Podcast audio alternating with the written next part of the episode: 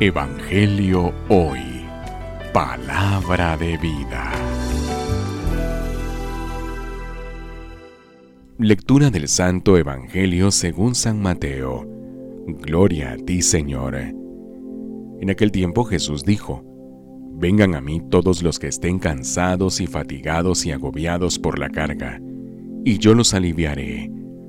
Tomen mi yugo sobre ustedes y aprendan de mí que soy manso y humilde de corazón, y encontrarán descanso, porque mi yugo es suave y mi carga ligera. Palabra del Señor. Gloria a ti, Señor Jesús. Evangelio hoy. Palabra de vida.